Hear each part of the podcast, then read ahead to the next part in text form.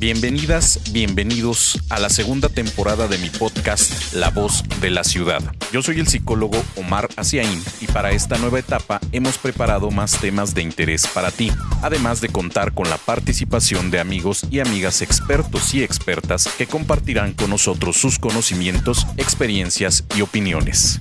No te pierdas un solo capítulo de esta segunda temporada. No olvides reproducir y compartir desde tu plataforma de streaming favorita. Tampoco dejes de comunicarte conmigo a través de las redes sociales y acompañarme en las transmisiones en vivo en la plataforma de Ciudad Virtual Radio. Una vez más, gracias por tu apoyo y escucha. Vamos a comenzar.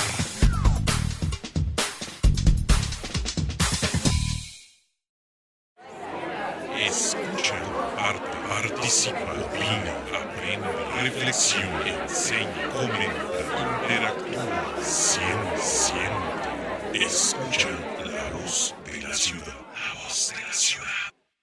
¿Qué tal amigos y amigas de La Voz de la Ciudad? Muy buenas noches tengan todos y todas ustedes. Yo soy su amigo el psicólogo Omar Asiaín y bueno, pues estamos una vez más transmitiendo en vivo a través de la plataforma de Ciudad Virtual Radio, a quienes agradecemos mucho, www.ciudadvirtualradio.com.mx. Ahí nos encontramos todos los días martes en punto de las 10, 10 y media de la noche, grabando episodio en vivo y bueno, pues después también te saludamos eh, tarde, noche, madrugada, en el momento en que nos escuches en tu plataforma favorita de streaming. Ahí estamos también. Muchas, muchas gracias para todos y todas ustedes que nos acompañan, que nos siguen, que reproducen y que comparten los episodios de La Voz de la Ciudad. De verdad, yo les agradezco mucho el apoyo que nos han brindado ya en esta segunda temporada.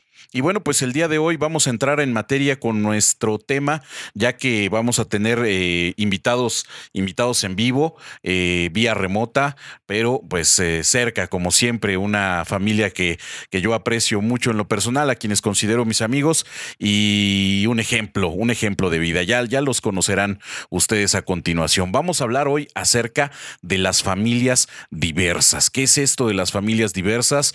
Ya llegando casi al primer cuarto de este siglo XXI, con profundas transformaciones sociales, criterios y otras cosas que eh, afortunada o desafortunadamente, dependiendo de cómo se quiera ver, pues persisten en la ideología de muchas sociedades y sobre todo de, la nuestra en particular, la sociedad mexicana, que por unas partes es bastante conservadora, bastante rígida, tradicional y por otro pues busca también ser progresista y, y abrirse a realidades que siempre han existido, pero que en, mucho, en muchos tiempos han sido ocultas, negadas, eh, tabúes de repente incluso, y pues cosas que han tenido que, que transformarse desde la mitad del siglo pasado, podemos decirlo, desde los finales del siglo pasado, y han venido revolucionando, tocando puertas, abriendo espacios, eh, levantando la mano, diciendo presente, y tenemos pues que reconocerlas. Y una de ellas es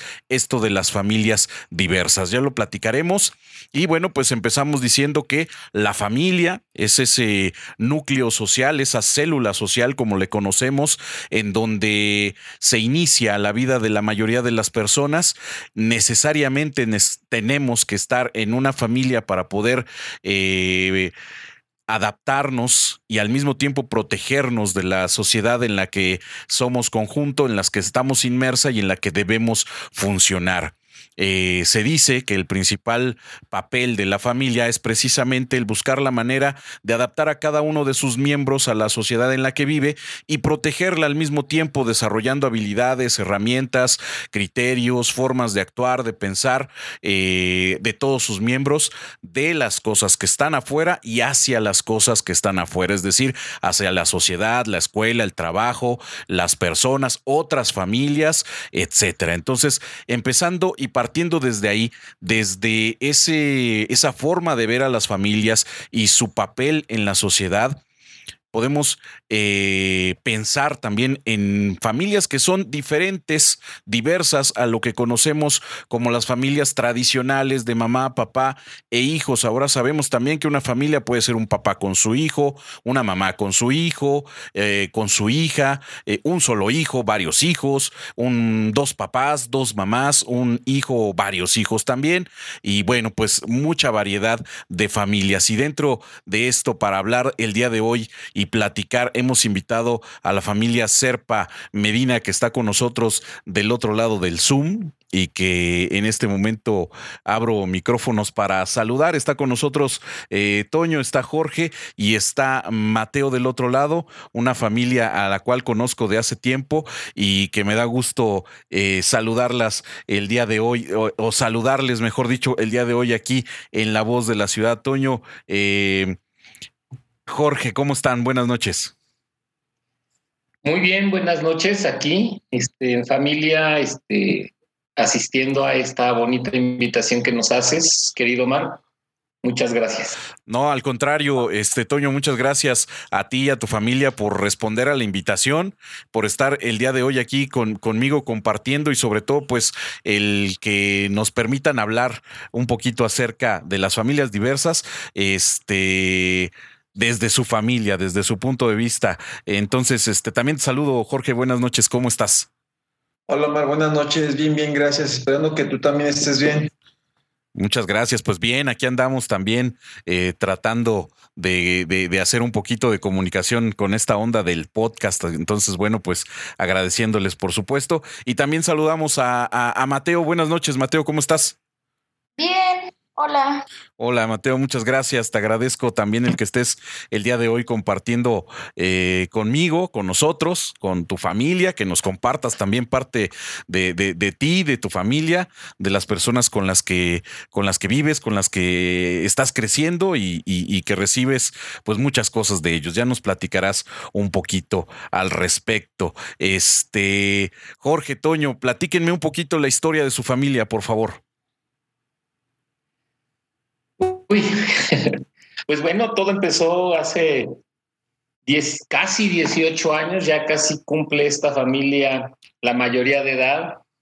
En 2004, este, Jorge y yo nos conocimos eh, en una discoteca, en un bar gay de aquí de, por el rumbo de Iztapalapa, se llamaba El Cactus. Y bueno, esa noche del 2000, un enero 15 del 2004 nos conocimos. El mismo día que nos conocimos, este, pues empezamos a salir. Y bueno, pues este, nos hicimos pareja, nos hicimos compañeros. Eh, pasaron tres años, tres años y medio, y vino el proceso de sociedades de convivencia aquí en la Ciudad de México.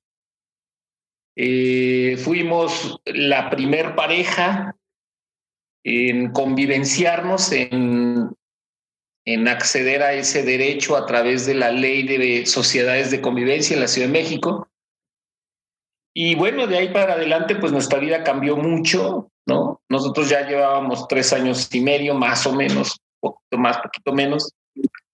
Y bueno, pues eh, nos convertimos en una pareja muy mediática una pareja gay, ¿no? Que reivindicaba el derecho al amor. Fue una, una boda política, de alguna manera, porque, bueno, lo personal, decimos, como dicen las feministas, lo personal es político. ¿Y qué más personal que el amor, no? ¿Qué más personal que el querer tener una familia, que el este, ejercer tu sexualidad libremente? Y pues la ley de sociedades de convivencia, que fue la primera ley en México y América Latina que abordaba el tema de la posibilidad de dar derechos a, las parejas del mismo sexo, bueno, pues nos dio esa gran posibilidad de poder unirnos legalmente. Y ya posteriormente, unos años después, pasó la ley de matrimonio igualitario en la Ciudad de México con la posibilidad de la adopción 2009, a finales del 2009 se empezó a ejercer hasta el 2010.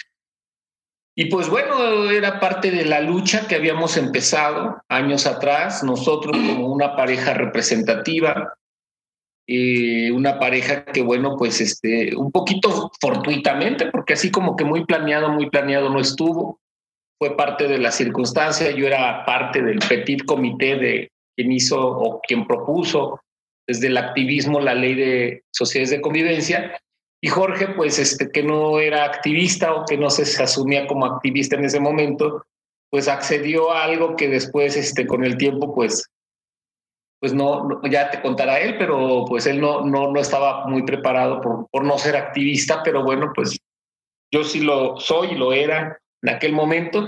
Y bueno, pues en 2011, este, ya con la ley de matrimonio igualitario, con la posibilidad de adoptar, este, vino una, pues eh, nosotros decimos que Mateo nació de nuestro corazón, de nuestro amor, pero fue fortuito también porque se juntó una circunstancia en la que la mamá de Mateo, mamá biológica, pues estaba en la circunstancia de, pues de, de ir al DIF una vez que naciera su hijo para que este, estuviera ahí, pero por algo azares del destino, eh, mi hermano que, conocía a la mamá de Mateo, pues este, nos dijo el anhelo de la señora de dar a su hijo en adopción.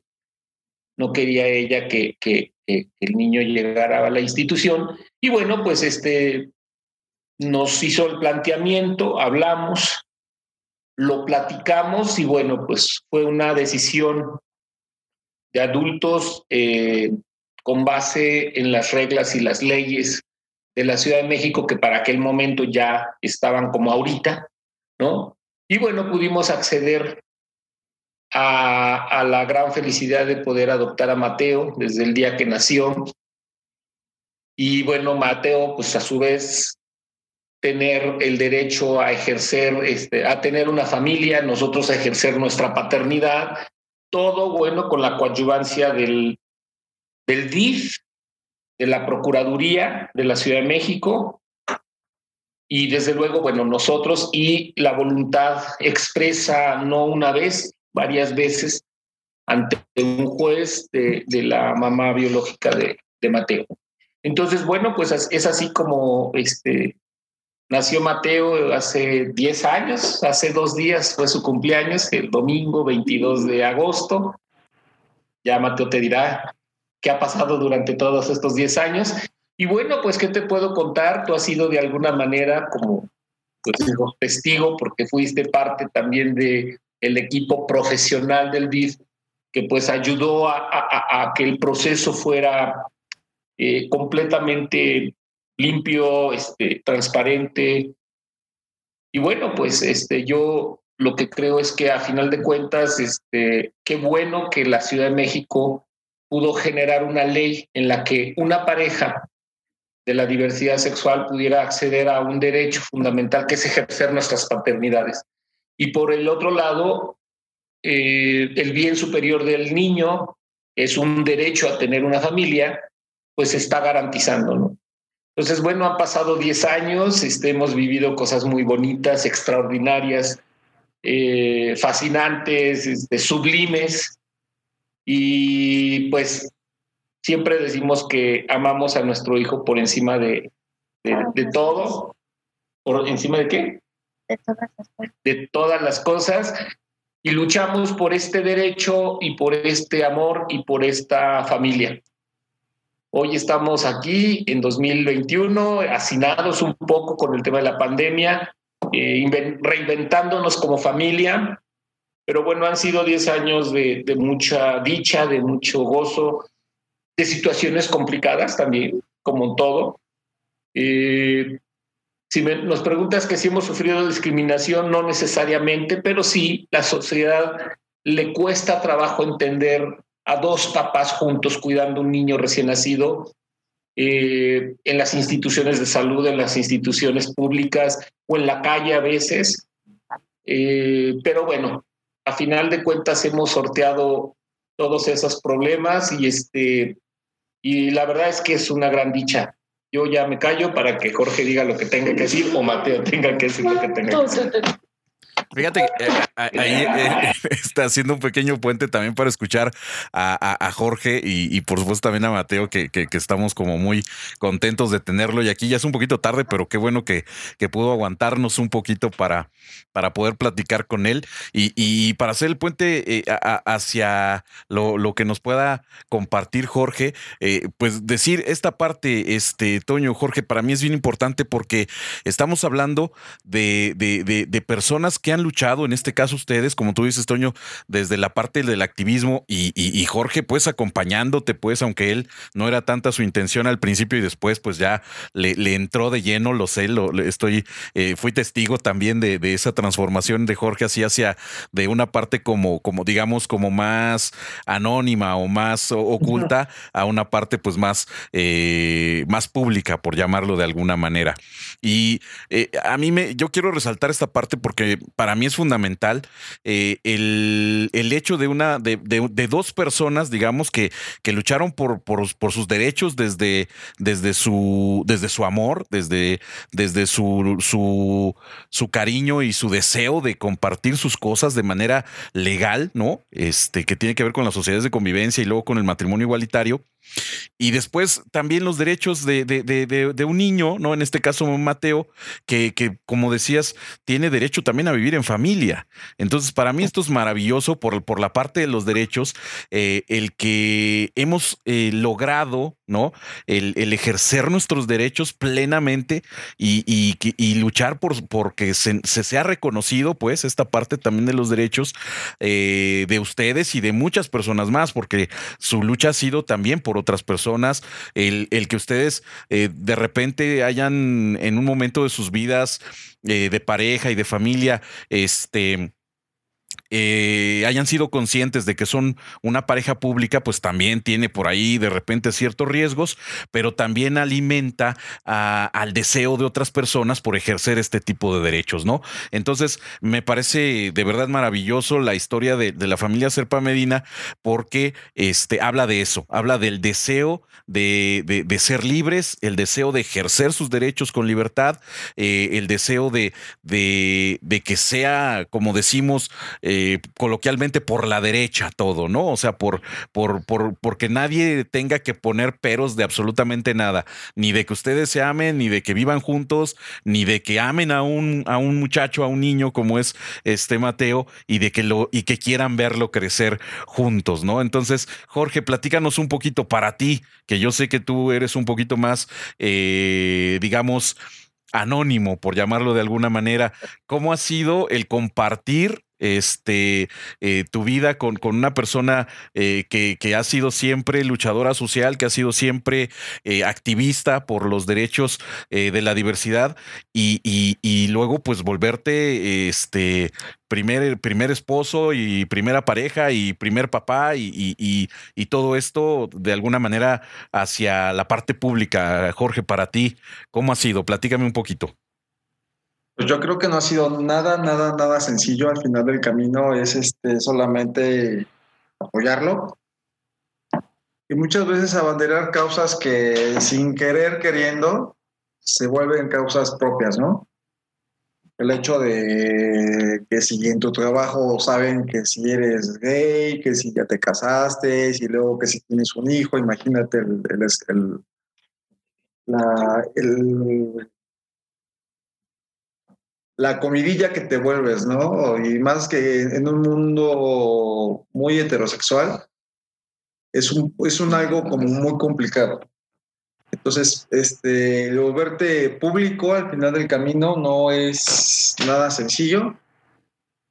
Y tener que sortear todo el asunto es bastante complicado, pero a su vez es muy reconfortante que al final del camino tu, propio jefe te diga, bien, qué padre, pero pues sin tener que soportar este burlas, este discriminación y nada que se le parezca. Pues la verdad es que ha sido bastante reconfortable. Y pues míranos aquí, después de 17 años. Casi 18, ¿no? Decía este en enero del 2022 cumplimos 18 ya. En enero, wow. 17 con 9 meses. 17, 9 meses, dice Mateo, excelente, para ser, para ser exactos, ¿no? Este, este camino tan, tan importante. Ahí todavía aguántanos, Mateo, porque tenemos algunas preguntas para ti. Primero vamos a, tratar de, contextualizar esta parte, Toño. Ayúdanos, por favor, a decirnos qué es, ¿no? Desde, desde tu experiencia como activista, como, como periodista, desde, desde toda tu trayectoria eh, en esta lucha de derechos o de reconocimiento de derechos. ¿Qué, es una familia diversa? Platícanos desde, desde tu entender, por favor. Claro, mira, muy bien, muy bien que hagas esa pregunta porque a veces este, no, se, no se comprende. Mira, de entrada yo creo que todas las familias son diversas, ¿eh?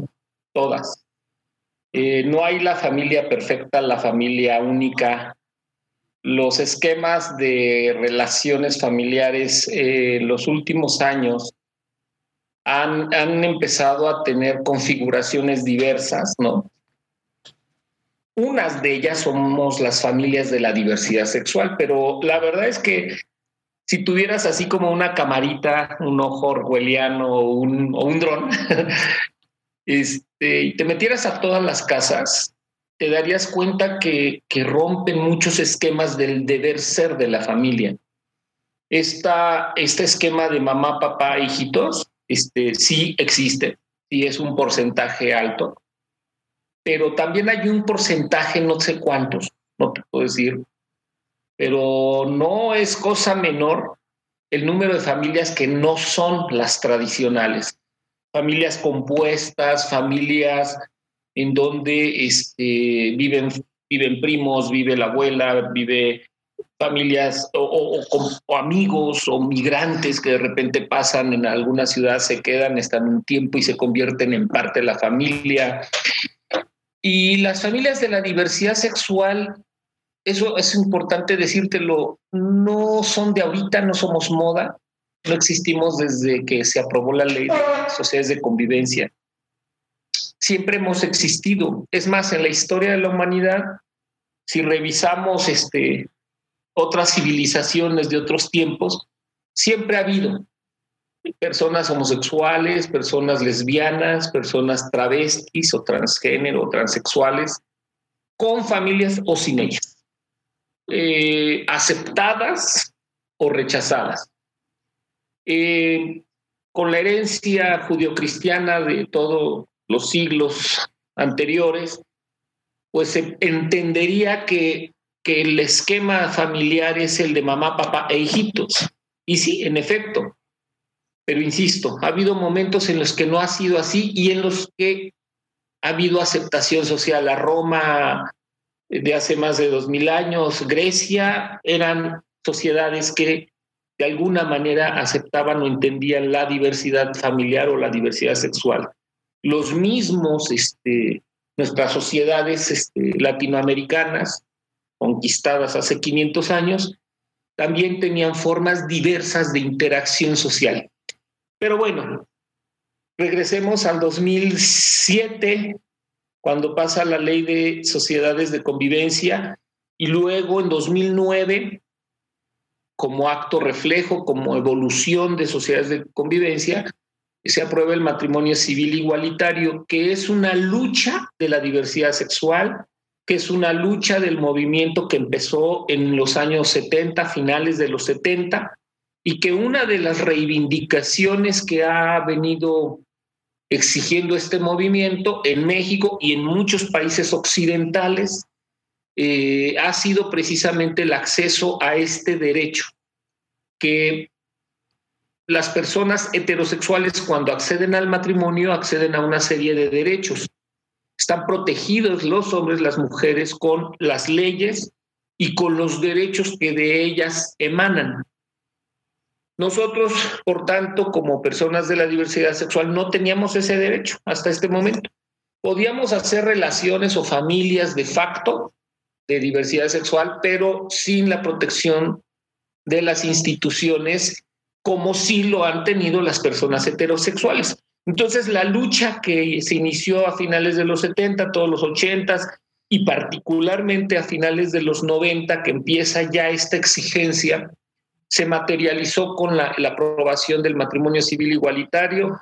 Este, a finales de noviembre, de diciembre del año 2009 y tres meses después ya se materializó para la posibilidad de que las parejas del mismo sexo pudiéramos unirnos legalmente con el componente de la posibilidad de la adopción, que además la ley en ese sentido no se toca, nada más se garantiza ese derecho a todas las personas mayores de 25 años.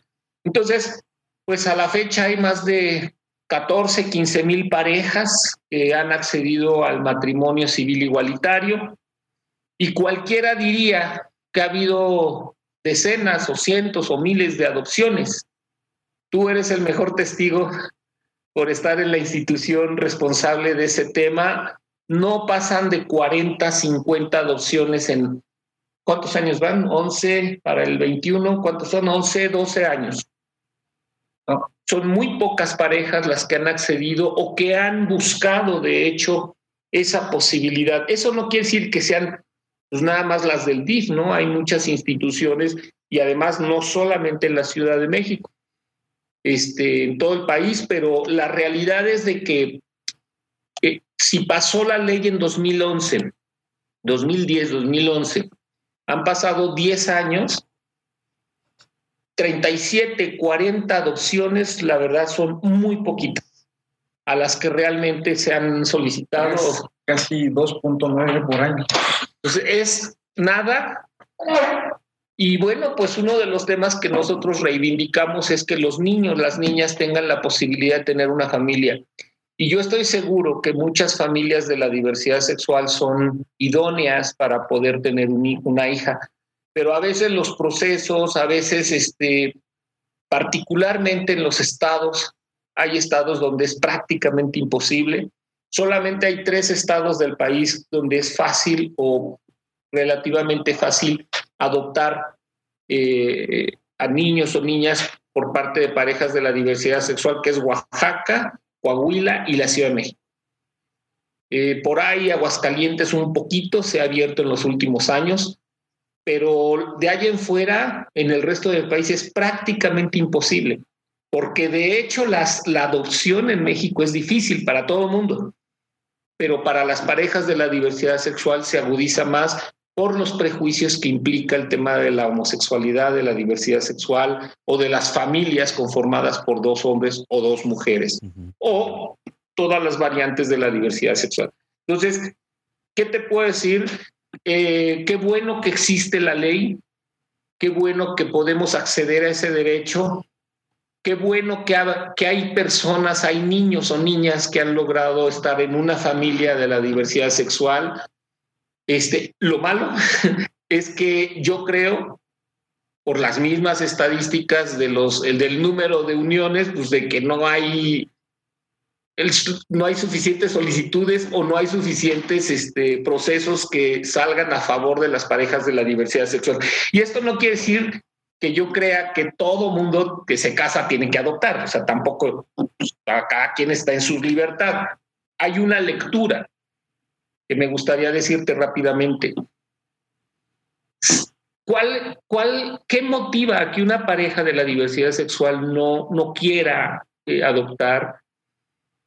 Eh, pues mucho tiene que ver que todavía no hemos logrado erradicar la discriminación, los odios, eh, las circunstancias del país, pues también las parejas lo piensan dos veces, ¿no?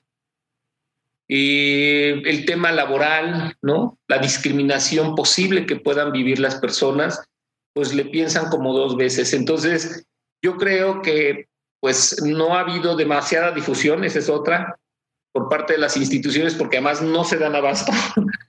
Eh, entonces es un tema donde pues tenemos 30, más de 30 mil niños y niñas en, las, en, los, en los orfanatos, en las casas hogar.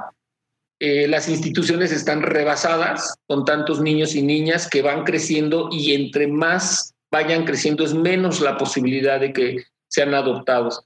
Este, pero no ha habido los mecanismos para que pueda conjuntarse la necesidad de demanda de niños o niñas en adopción con procesos burocráticos y procesos institucionales que permitan pues que niños accedan a ese derecho a tener una familia y personas adultas que tengan el derecho de ejercer sus paternidades o maternidades.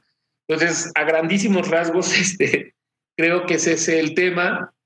Y bueno, pues ahorita el DIF de la Ciudad de México trae un programa muy bonito, que es otro tema que no necesariamente tiene que ver con adopción, que es tener a niños o a niñas este, eh, hogares de corazón donde estos niños o niñas que están en los eh, en, la institución, bueno, puedan estar en una casa mientras se pasa la pandemia y mientras este, las instituciones ya pueden darles la atención que requieren los niños y las Sí, un, tema también bastante interesante, este, Jorge, Toño, Mateo, porque, eh, híjole, bueno, no nos vamos a meter mucho en eso porque definitivamente es otro tema. Las familias de acogida es una familia que brinda cuidados y atenciones a niños, niñas y adolescentes sin fines de adopción que bueno, será otra modalidad quizás, Toño, no lo sé. Yo podría resumir eh, diciendo, uh, si te entendí bien y si, y si no, pues por supuesto puedes corregirme, que primeramente una familia diversa es una, es una familia más, ¿no?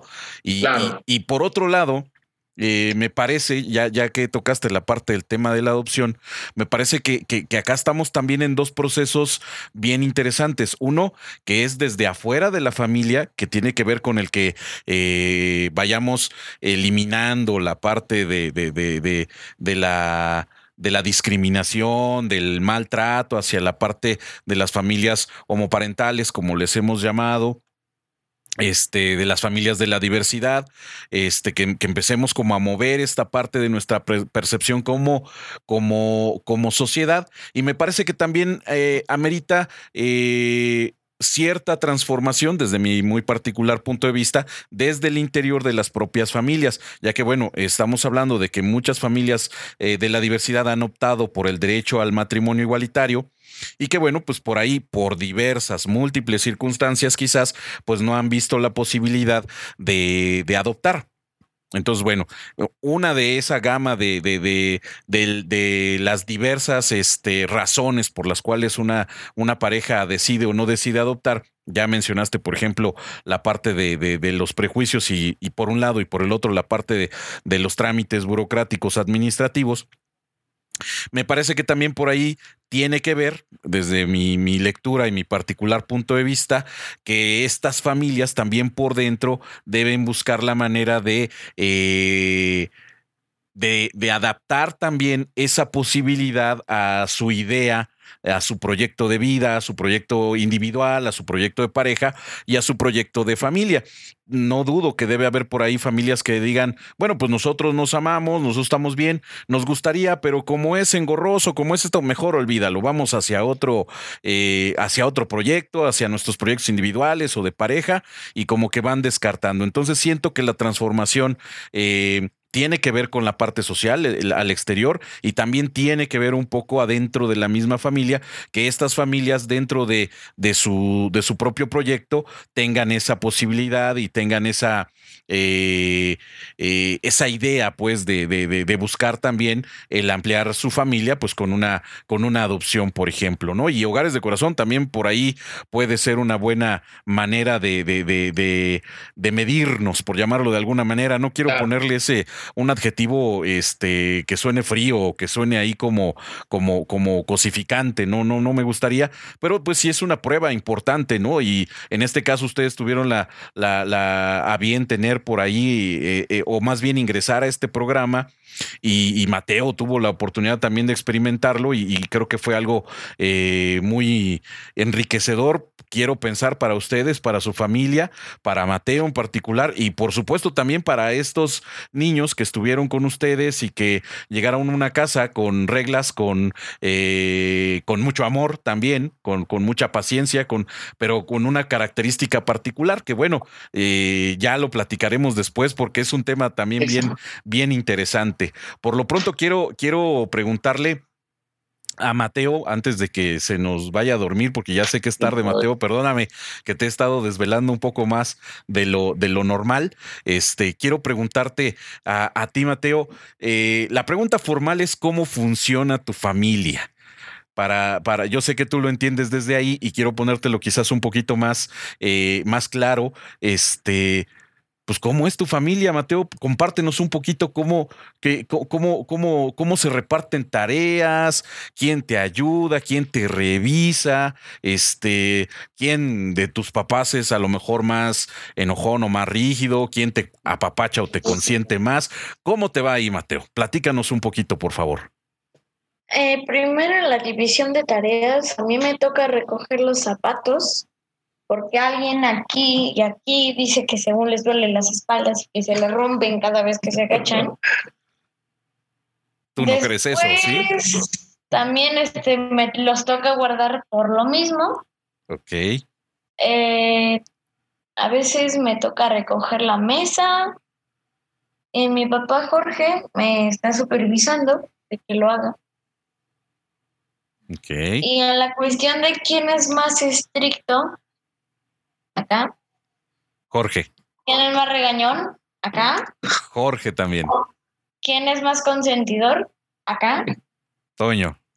¿Quién casi me compra todo? Acá. Casi te compro todo. ¿Quién me quiere mucho? Acá. Los dos. si yo te preguntara. Por no fui el, el, villano de la historia. Porque no, sí. Sí, dice más estricto, pero también me quiere. este, si yo te preguntara, Mateo, si yo te preguntara cómo sabes que tus papás te quieren, ¿qué me dirías? Mm, no sé, la verdad. Yo siento que me quieren porque me quieren. Sí, ¿cómo te lo demuestran? ¿O, o, o tú cómo te das cuenta? Yo me doy cuenta cada vez que me abrazan o me dicen algo bonito. Ok. Como qué bonito te gusta que te digan tus papás. Por ejemplo, a mi papá Toño me dice ratoncito. Ratoncito. No sé qué cara me ve de ratón. Pero sabes que es de cariño. Uh -huh. ¿Y tu papá Jorge?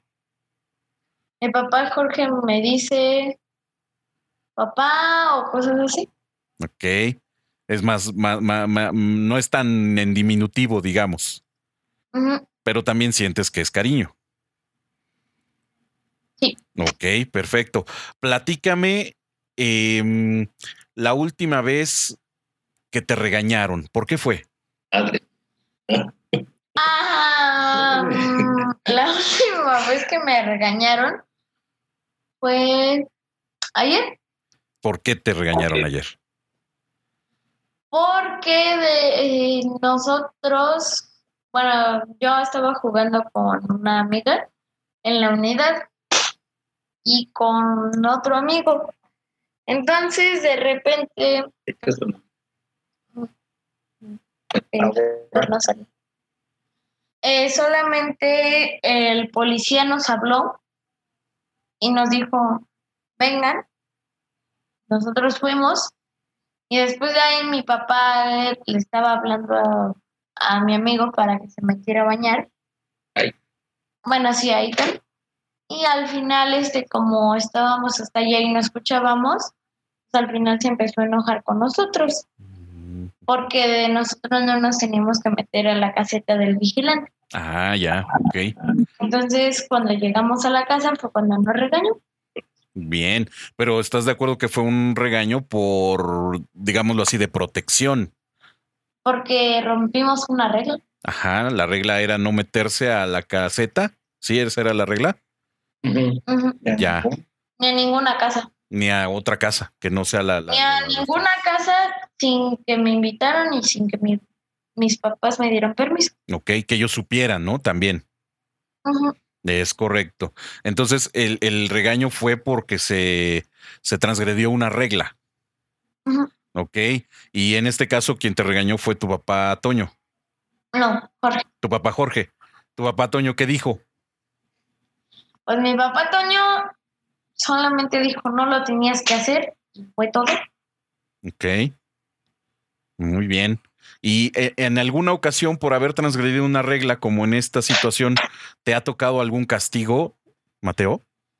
Sí, varias veces. El que recuerdes, dime el primero. Yo no diría varias veces, muchísimas veces. Pero eso implica también que muchísimas veces has transgredido reglas, ¿no, Mateo? Sí, pero algunas son sin querer y al final siempre acabo regañando. Ok, bueno, también estás creciendo y estás aprendiendo. Dime uno, un castigo. El primero que te acuerdes, ¿qué, qué, qué pasó? ¿Cómo te castigaron? Ah, a ver. ¿Ah? ¿De cuántos? ¿De cuántos? ¿Tres mil pesos? Ah, bueno, di una, la que se te ocurra, la primera. Sí. Yo, si no me acuerdo bien, según yo, fue porque un día yo sin querer me distraje con un examen Ok. y al final, este, saqué un 6. Porque más eh, ese examen era de español, entonces cada pregunta, si yo me equivocaba, valía dos puntos. Entonces, si yo me equivocaba, me quitaba dos puntos. Y, en, y las dos que respondí mal, la Miss la había puesto mal. Entonces, por eso saqué seis. Híjole. ¿Y cuál fue tu castigo? Mi castigo fue sin Nintendo Switch, Híjole. ¿Cuánto tiempo? como por una semana. Una semana sin Nintendo Switch. Ok. ¿Y qué, qué sientes que te que aprendiste la lección para no distraerte? Sí, pero es que también hay fue error de la maestra. Bueno, sí, pero a ti te toca el tuyo, ¿sale? Y la maestra tendrá que asumir el suyo. También si fue Sí, de error. hecho dijo que a los que se equivocaran ahí les iba a agregar los puntos que le fallaron. Ah, ya. Entonces también reconoció su error la maestra. Ajá. ¿Cuánto quedó en otro? Eh, no, le dije que fueron dos las malas, entonces ese examen quedó en 10. Mm, ya. Al final quedó en 10. Ajá, dos exámenes que valían dos puntos, en esos dos saqué seis y al final este fue por error de la misa, entonces en esos dos sobre 10. Oh, ya, ya, ya entendí. Muy bien, pues sí, entonces ni modo, tuvimos que asumir la consecuencia de nuestra distracción y pues esperando que, que, que, que hayas aprendido la lección y la próxima, en las próximas ocasiones de exámenes, pues tengas que, que poner un poquito más de atención, ¿no, Mateo? Oye, Mateo, una última pregunta para ti. Este, ¿cómo te ha ido con tus dos papás afuera de tu casa? ¿Alguien te ha, te ha preguntado por qué tienes dos papás o, o- o qué pasa con, con, con, con la forma en cómo es tu familia? ¿Alguien ¿Te, ha- te ha pasado algún, en alguna ocasión? En alguna ocasión, yo no diría en alguna ocasión, como 3.4 millones de veces. Muchas veces. ¿Y cómo te ha ido? Platícame. Pues el primero, pues yo me sentí así como de, "Mm, mm, ¿por qué me lo preguntan? Y después fue cuando ya me fui acostumbrando de que todas las, casi todas las personas me preguntaran que qué se siente. Ok. ¿Y cuál es tu respuesta? Yo digo que se siente bien, porque al final tienes dos papás y al final, pues es casi lo mismo, solamente que dos papás. Es correcto. Muy bien, para ti es algo normal, Mateo. Para ti no hay otra cosa diferente o no hay algo que... Es que para mí no se hace muy diferente que una mujer con un hombre, un hombre con hombre, Ajá. o una mujer con mujer. Para mí no se me hace la diferencia, Para ti es lo mismo. Solamente que con diferente aspecto. Claro, con diferente aspecto. Eso es, eso es verdad. Eso es verdad. Y, y- y- y creo que es importante el escucharte, Mateo, el día de hoy. Te agradezco mucho que, te hayas quedado hasta esta hora y que nos compartas esto, precisamente porque a veces nosotros en nuestra vida de adultos, en nuestra historia, en la forma en cómo hemos crecido y cómo nos han dicho que se supone que deben de ser las cosas, vemos cosas que son diferentes como raras. Y el día de hoy tú nos enseñas que pues que somos diferentes y que no por diferente tiene que ser necesariamente raro. Para, para, tú nos dices con tus palabras que para ti el recibir el cariño de tus padres, el que sepas tú que te quieren es importante, el que te atienden, el que te cuidan, el que de repente tienen que corregirte o castigarte, es parte de tu vida, que lo has eh, recibido de una manera natural y que, y que te sientes bien. Para nosotros es importante el que tú nos compartas esta, estas palabras porque para los que tenemos otra forma de, de, de, vivir u otra historia diferente, pudiera resultarnos quizás extraño, pero el conocerte, el saber cómo, cómo tú lo has vivido, pues nos hace también el aprender que, que, pues, que todos somos diferentes y que quizás no hay ni siquiera mejor ni peor, sino simplemente diferentes y que desde ahí es donde tenemos que aprender a respetarnos y a, y a conocernos desde esa parte diferente. ¿Has pensado, este, Mateo, qué vas a estudiar? ¿Qué vas a, hacia dónde va a caminar tu, tu destino en esta vida? Sí. ¿Qué has, qué has pensado? Sí, sí, Streamer, youtuber. ¿Qué tal?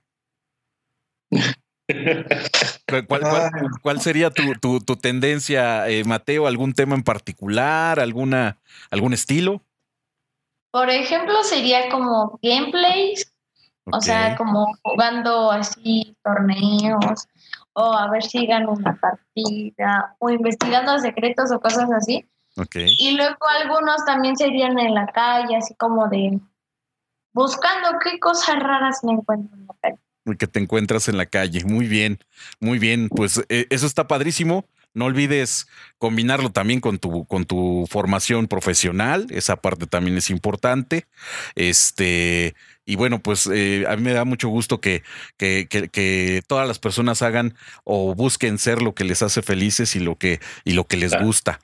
No les, no, no, no les quitamos de lado, o más bien no les dejamos de recomendar, pues que la parte de la formación o de la carrera profesional es importante y eso les ayudará a hacer eso que les gusta, ¿no? Este, ah, fíjate que hacer lo que nos gusta y que aparte nos paguen creo que es un privilegio y hacerlo de manera profesional también implica pues el estudiar y el prepararse para que para que así sea.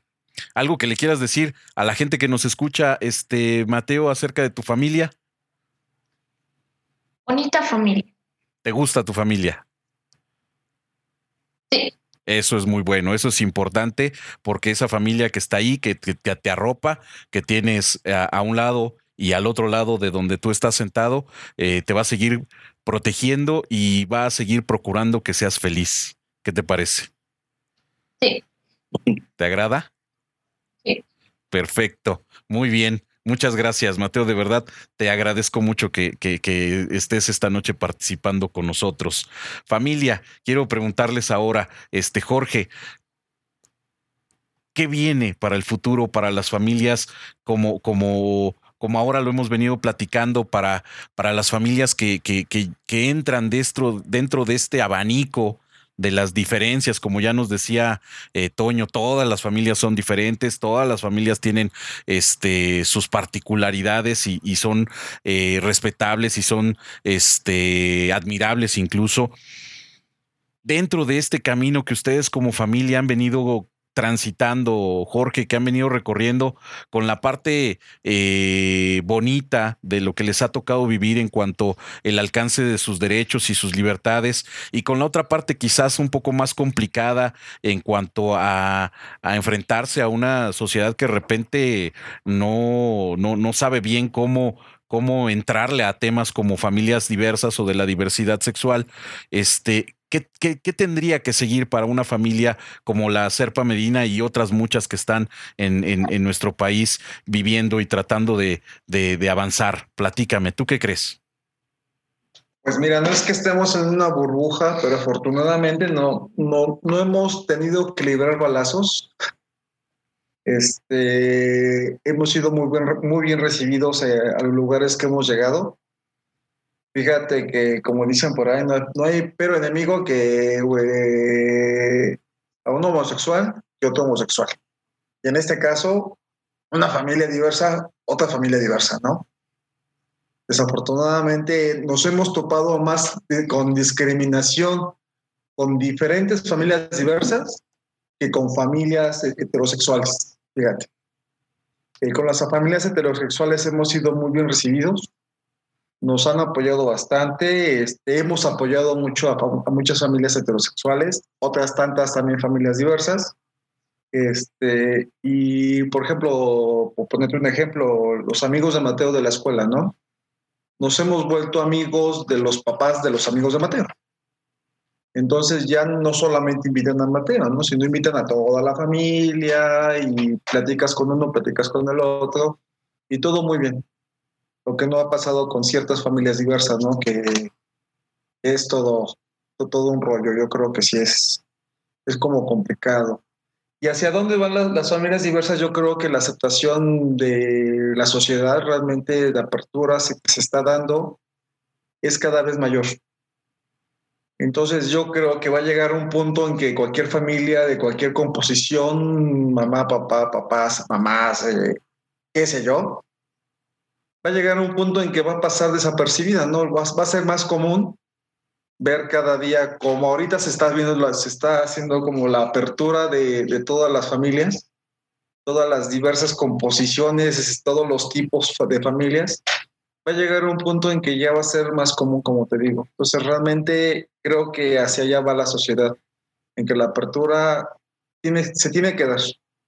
Y entonces este, se van a evitar muchas, muchas discriminaciones hacia familias, que realmente, como te digo, nosotros afortunadamente hemos liberado muchos balazos, o más bien no hemos tenido ningún balazo como para decirte, eh, o como para tirarnos al suelo y esperar que alguien nos levante, ¿no? Realmente no ha sucedido eso. Hemos corrido con muy buena aceptación por el lado de la escuela de Mateo, por el lado de la familia de, de Toño, por el lado de mi familia, nuestros propios vecinos este, reconocen nuestra composición familiar aquí en la unidad donde vivimos y entonces realmente no hemos tenido que, vivir esa discriminación que muchas familias viven pero este, esperemos que nunca tengamos que, sortear esos balazos.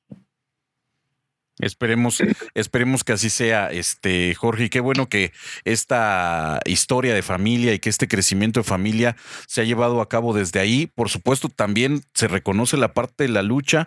Esto ya no se detiene, creo, y, comparto también con, contigo, Jorge, el que dices, bueno, pues va a llegar un momento en que sea tan eh, abierto y tan natural y tan visible que se vuelva imperceptible. ¿No? ¿Por qué? Porque va a ser parte de nuestra vida cotidiana, parte de, de, de, de, lo que vemos todos los días en la escuela, en los parques, en los lugares donde vivimos, con nuestros vecinos, nuestras vecinas, y así tiene que ser. Y tenemos que aprender a conocernos y a reconocernos como eso, como vecinos, como, como personas, este, y, que merecemos, por supuesto, como todos y todas las oportunidades para salir adelante, para buscar nuestra felicidad, para ejercernos nuestros derechos con, con, con libertad. Y para mí, el reconocerles y, y, sentirme orgulloso de ustedes, muchachos, familia, Serpa Medina, el hecho de que han eh, luchado desde su trinchera, desde su, desde, desde donde ustedes han crecido como personas y, por supuesto también como pareja y como familia, eh, siendo una familia pública en, en, muchos aspectos, este, y sabiendo también algo que yo les, les admiro y siempre les admiraré, este, familia, eh, manteniendo también su, su, su, parte propia, su parte, este, privada, por llamarla así, este, también bien salvaguardada, ¿no? Esa parte es algo que, que yo puedo admirarles eh, y que siempre lo, lo haré que nunca, a pesar de ser eh, una familia pública, han utilizado este para hacerse, ensalzarse o hacerse propaganda o incluso poner en riesgo, en este caso, a su hijo Mateo, para, por, por una situación de tipo este, social. Eso es algo que ustedes nunca han hecho y, y que sé que no harán, además. ¿Por qué? Porque son, han, han adquirido la responsabilidad de ser una familia pública desde su privacidad, desde su intimidad y desde lo que Mm, desde lo que solo le pertenece a ustedes. Y eso creo que es eh, admirable y es también muy respetable porque van a seguir siendo ejemplo para muchas otras familias, este, desde muchos lugares, desde muchos lugares, incluyendo pues también la, la, propia experiencia o la propia eh, trayectoria de los profesionales a los que nos ha tocado eh, ser un, pedacito o, o, acompañar, mejor dicho, un pedacito de su propia historia, ¿no? Y en esos me, me cuento yo, eh, en donde pues eh, siempre que es necesario o que lo considero necesario, este, pues se utiliza como un ejemplo, se utiliza como un, eh, eh, incluso hasta como una base, ¿no? Para decir, esto es lo que se tiene que evaluar, por ejemplo, para la hora de la, de la viabilidad, esto es lo que se tiene que explorar, esto es lo que se tiene que, que buscar para, para estar seguros de una adopción, por ejemplo, o, en el análisis incluso de una, del interior de una familia, ¿no? Y, y en ese sentido, pues su, su lucha, muchachos, ha trascendido a muchos otros lugares. Yo les podría decir incluso a lugares en donde quizás ustedes ni siquiera lo habían pensado a la hora de, iniciar su lucha, que quizás era propia, era personal y que se ha vuelto eh, mucho más grande. Eh, yo les puedo decir incluso en la parte de, de, de, del sembrar o de poner, como dicen por ahí, la primera piedra a muchos otros procesos que vienen después y que, y que como yo decía hace ratito, tanto la transformación es dentro de la propia familia como afuera.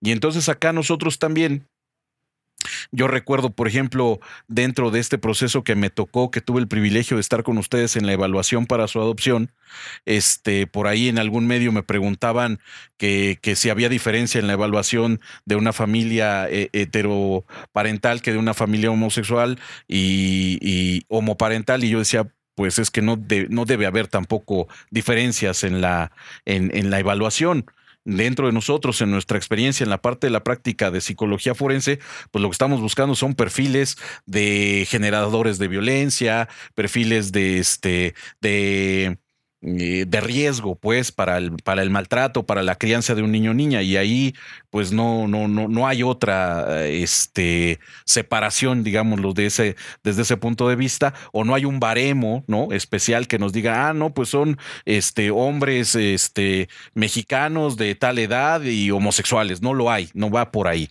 Entonces, nosotros buscamos estos perfiles y, esto a mí me tocó el de alguna manera aplicarlo y además incluso defenderlo en, en alguna pregunta por ahí en un medio que me hicieron en aquel tiempo, eh, de decir, pues es que no, no hay diferencia.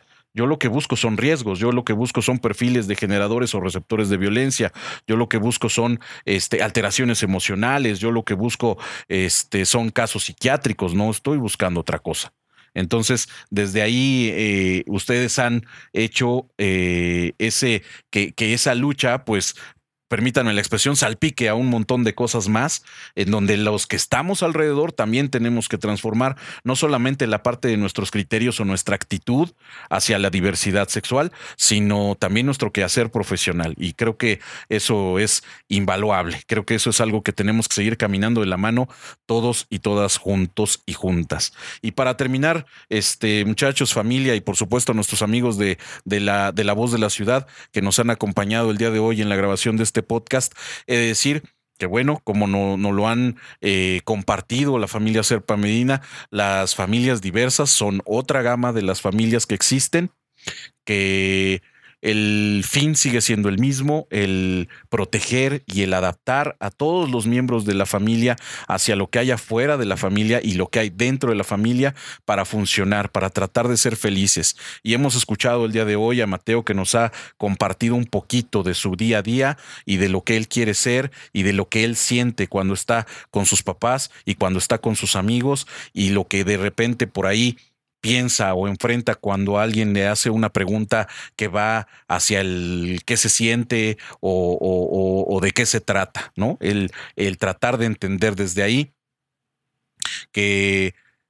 podemos ser felices en donde estemos, siempre y cuando eh, estemos acompañados de este lazo emocional que inicia desde el amor, desde el cariño, desde el respeto y que nos lleva siempre a una mejora y a un crecimiento como personas, eh, como seres humanos, como pareja, como papás, como mamás y por supuesto como hijos, que ellos van creciendo con eso que nosotros como adultos les alimentamos. Y en este caso, esta familia, lo podemos decir, Mateo está creciendo en un ambiente de amor, en un ambiente de respeto, en un ambiente de cariño, en un ambiente donde hay disciplina también, por supuesto, porque así es la sociedad y porque queremos que él crezca respetando también esos límites, respetando las leyes, respetando y buscando ejercer sus derechos libremente para él y para quienes estén a su alrededor, con este ejemplo que le están trazando sus papás. Muchas gracias, familia Serpa Medina. Les agradezco mucho este, el que me hayan acompañado el día de hoy. Y bueno, pues esperemos vernos después, ¿no? Igual platicamos sobre, sobre las familias de acogimiento y, y sobre hogares de corazón, ¿les parece? Sí, claro, esa es toda una experiencia también muy importante que creo que sería bueno compartir.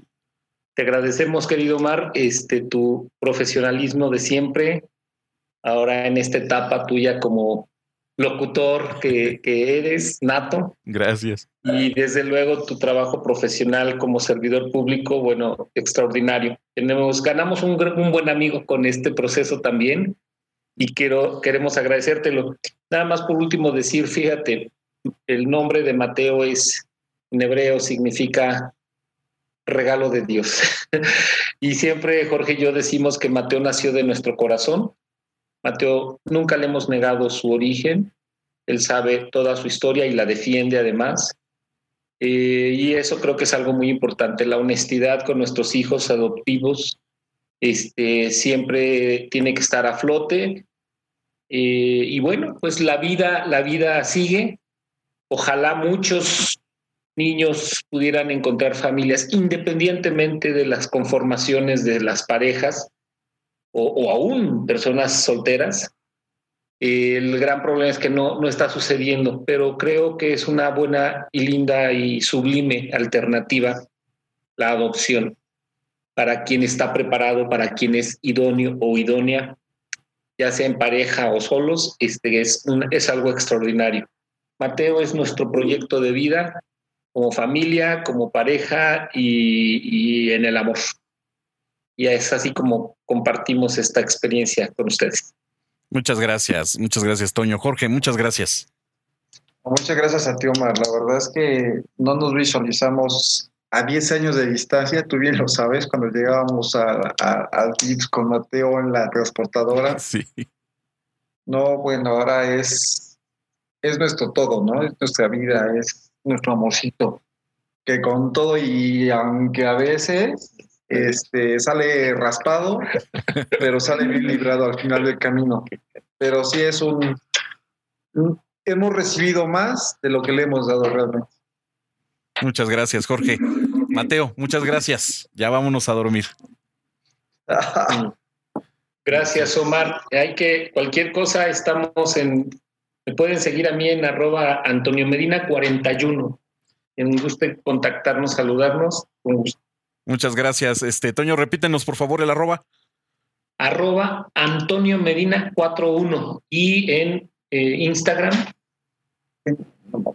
Antonio Medina Instagram.